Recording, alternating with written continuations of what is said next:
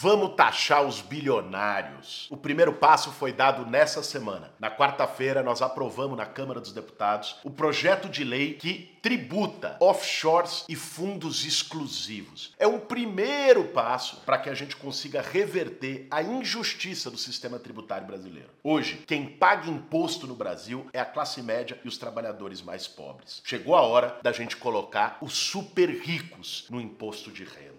Nesse Café com Bolos, nós vamos explicar o que, que é o significado desse projeto de lei, o que está em jogo e o que ele representa no caminho de uma tributação mais justa no país. E aí, tem tempo para um cafezinho?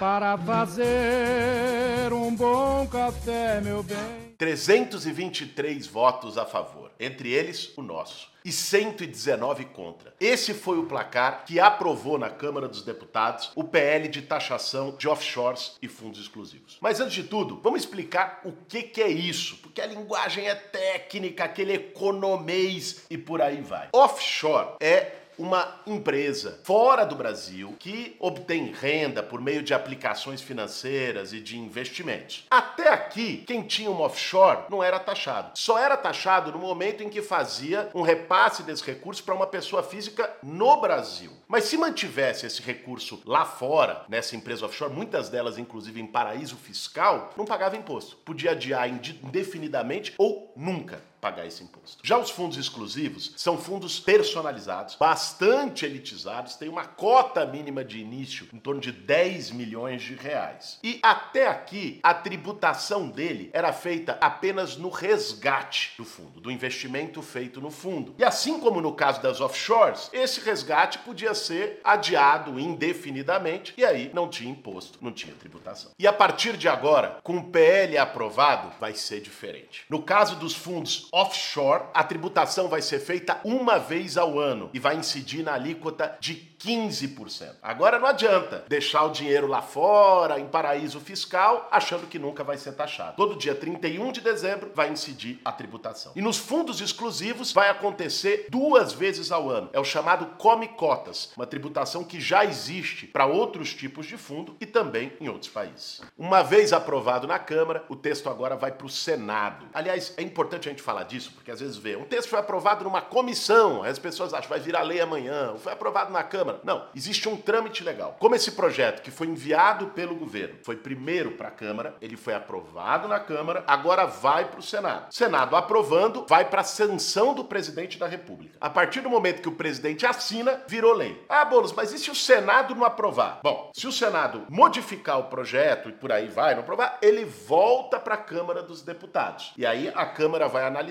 as modificações feitas pelo Senado e aí depois ele vai para a sanção do presidente da República. Como ele foi enviado com regime de urgência pelo governo federal, existe uma regra. Tanto é que na Câmara ele já estava trancando a pauta, não podia votar mais nada a não ser ele. No Senado ele também tranca a pauta. Então o Senado vai ser obrigado por essa regra a votar num prazo rápido e depois o presidente Lula sanciona e aí bilionário vai começar a pagar imposto no Brasil. E aí, pessoal, é importante a gente desmentir algumas fake news que já aparecem. Toda vez que a gente fala, vamos taxar grandes fortunas, vamos tributar bilionário, aquela pessoa que parcelou lá o HB20 que tá suando fala, puta, é comigo? O setor da classe média começa a achar, será que sou eu? Não! A classe média e os trabalhadores no Brasil já pagam imposto demais. Isso é uma verdade. Sabe por quê? Porque a tributação no nosso país, ela é regressiva. O que, que quer dizer isso aí? Quem tem menos dinheiro paga mais, quem tem mais dinheiro paga menos. Mas como assim? Porque a maior parte dos impostos é sobre consumo e não sobre a renda. Pensa comigo, quem ganha um salário mínimo, ele gasta tudo que ele tem para consumo, no mercado, comida, farmácia, padaria, comprando coisa. Ele paga bastante imposto, porque é onde incide mais imposto no Brasil é no consumo. Quem ganha, sei lá eu, 10 milhões de reais por mês, e tem gente que ganha, essa pessoa ela vai gastar um mínimo no consumo. E a maior parte da renda dela ela vai aplicar em offshore, em fundo exclusivo e um monte dessas coisas onde onde ela não tinha tributação. Então, proporcionalmente, quem tem menos paga mais, quem tem mais paga menos. Fora que no caso da classe média, um professor, um médico, alguém de classe média, um profissional liberal, paga 27,5% de imposto de renda, o que para a classe média faz muita falta. Agora, um bilionário paga também 27,5% de imposto de renda, o que para ele não faz falta alguma. É esse debate que a gente quer fazer quando fala de uma reforma tributária progressiva, quando fala em taxar bilionário. Não é aumentar o imposto que eu pago, que você paga, que você que está assistindo Café com Bolos, que eu acho que não tem nenhum bilionário assistindo. Mas é o que os bilionários pagam. Vou dar um exemplo. Jorge Paulo Leman é o homem mais rico do Brasil. 86 bilhões de reais o cara tem. Ele tem 20 empresas offshores, muitas delas. É importante dizer que, que é uma, essa offshore a gente falou o que é, mas é no paraíso fiscal, é lá nas Ilhas Caimã, não paga nada. Tem 20 empresas offshore segundo o Panama Paper. Ele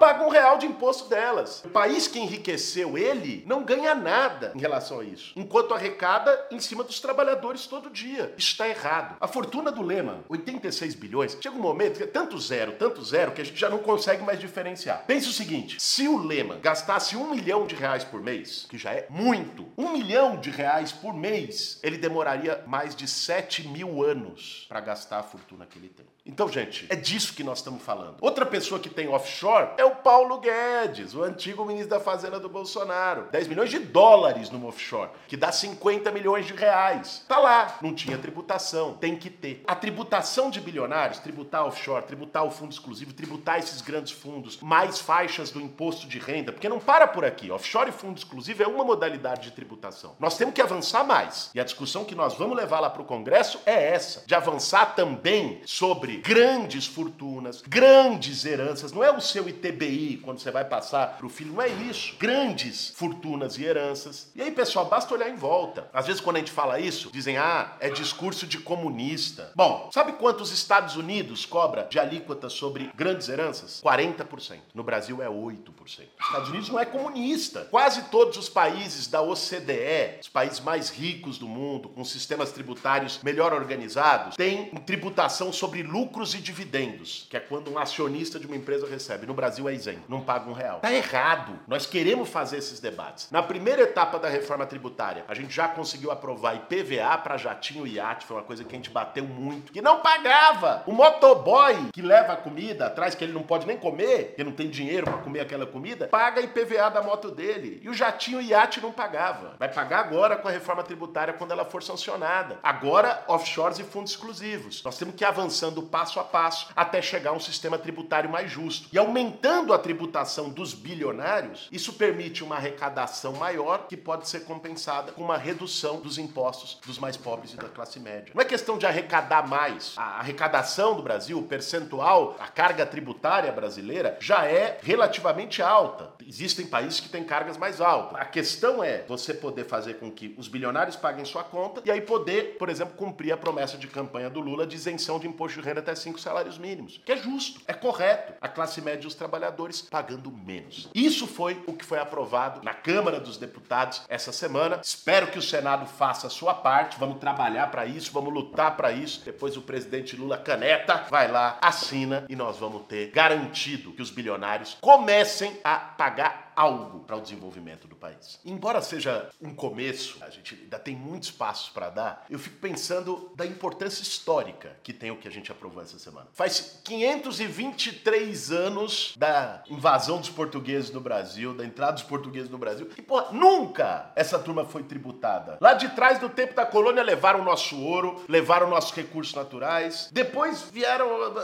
assim, Brasil superou, aboliu a escravidão, conseguiu a independência e tal, mas continuaram levando todas as nossas matérias-primas, o Brasil como um país primário, como um país de terceiro mundo, uma elite aqui que muitas vezes nunca se preocupou com o país, sempre só se preocupou em enriquecer, enriquecer, enriquecer, aliada com setores internacionais, nunca teve um projeto de desenvolvimento para o nosso país. E pela primeira vez, depois de séculos, a gente começa a ir para um caminho em que o o Estado promove igualdade. Porque o Estado, ele pode ser concentrador, ou seja, ele aprofundar a desigualdade, a concentração de renda, ou ele pode ser distributivo, levar a uma maior distribuição de renda. E o principal mecanismo que o Estado tem para isso é a cobrança de imposto. De um lado, como ele cobra, do outro lado, como ele gasta. O presidente Lula fez um avanço importante nos seus dois governos, que é fazer com que o pobre entrasse no orçamento, com que o Estado gastasse com políticas sociais e não gastasse só para os ricos. Melhorou muito. Agora é o momento da gente fazer o avanço do outro lado, para que o Estado não cobre só da classe média dos pobres, e cobre dos super ricos e dos bilionários. Começamos, foi um primeiro passo, mas eu tenho muita convicção e no que depender da gente nós vamos até o fim para que bilionário pague imposto no Brasil. Esse foi mais um café com bolsa.